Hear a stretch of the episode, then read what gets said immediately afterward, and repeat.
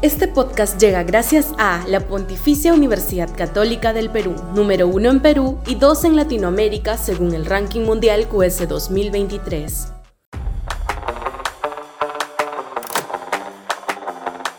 La política peruana es un soponcio. Sudaca, Perú. Buen periodismo. La clase política peruana no brinda ningún insumo de análisis. Es casi imposible sostener una columna diaria de análisis político y por ello el imperativo de buscar reflexiones ideológicas extemporáneas con recurrencia para cumplir el encargo. No hay grandes debates en el Congreso ni polémicas doctrinarias, a pesar de que existen diferencias ideológicas marcadas entre los distintos partidos del establishment. Lo que importa es el trasiego menudo de intereses de poder, no la perspectiva de transformar el país en un sentido u otro. Y en cuanto al Ejecutivo, a diferencia de otros, de otros gobiernos, que albergaban alas discrepantes, pugnas por ejercer el dominio, movidas estratégicas para alcanzar mayores cuotas de participación en el mundo de las decisiones, todo se reduce a los embistes o codazos que se dan el primer, el premier Alberto Tarola y el hermanísimo de la presidenta. No es un resultado de los nuevos tiempos antiideológicos que supuestamente se enseñorean en el planeta. Basta cruzar la frontera y ver lo que pasa en Chile, Argentina, Brasil, Ecuador, Colombia, etcétera, y uno podrá ver allí intensos debates, despliegue de argumentos, desfile de razonamientos polémicos y confrontacionales. Es la política que se vive con intensidad y de esa manera recoge las disidencias ciudadanas propias de cualquier sociedad democrática.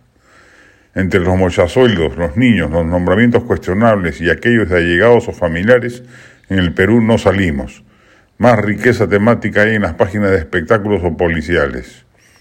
La pauperización de la política peruana es la que explica el surgimiento de outsiders cargados de impericia. Cualquiera puede llegar a ser presidente, cualquier peatón aspirar a ser congresista, un don nadie alcalde o autoridad regional. No importan los programas de gobierno, las ideas ejecutoras, los planes de acción. Es la, política como espectáculo pueril y vacío de contenido lo que se va apoderando del país y amenaza con llevarse de encuentro consigo cualquier forma civilizada de sostener nuestra democracia. La del estribo, extraordinaria la puesta en escena de cómo aprendí a manejar, con sobresalientes actuaciones de Melania Urbina, Brillante, Óscar López Arias, Alicia Mercano, Óscar Mesa y Veroni Centeno, y con la correcta dirección de Juan Carlos Fischer. La obra es de Paula Vogel y fue ganadora del premio Pulitzer en 1998. Va en el himna hasta el 10 de septiembre. Entradas en Joinas.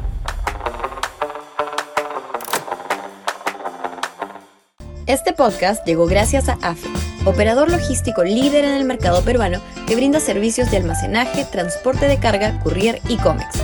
Los puedes ubicar en www.afe.pe. Este podcast llega gracias a la Pontificia Universidad Católica del Perú, número uno en Perú y dos en Latinoamérica según el ranking mundial QS 2023.